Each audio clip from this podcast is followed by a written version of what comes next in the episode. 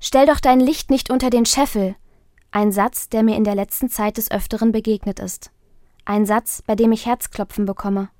Ja, die Talente und Fähigkeiten, die ich geschenkt bekommen habe, sie haben einen Sinn. Die Visionen und Träume, die mir ins Herz gelegt wurden, sie sind nicht zu groß. Und sie sind sicher nicht zufällig dort gelandet. In seiner Bergpredigt fragt Jesus die Menschen, stellt man ein Licht unter einen Scheffel, also ein Gefäß, oder unters Bett? Und er antwortet direkt, natürlich nicht. Dort würde es einfach verschwinden. Und dafür ist das Licht nicht gemacht. Ein Licht soll dort platziert werden, wo es gesehen wird, dort, wo es leuchten kann, wo sein Strahlen Licht und Wärme spendet. Auch ich soll strahlen, wir alle.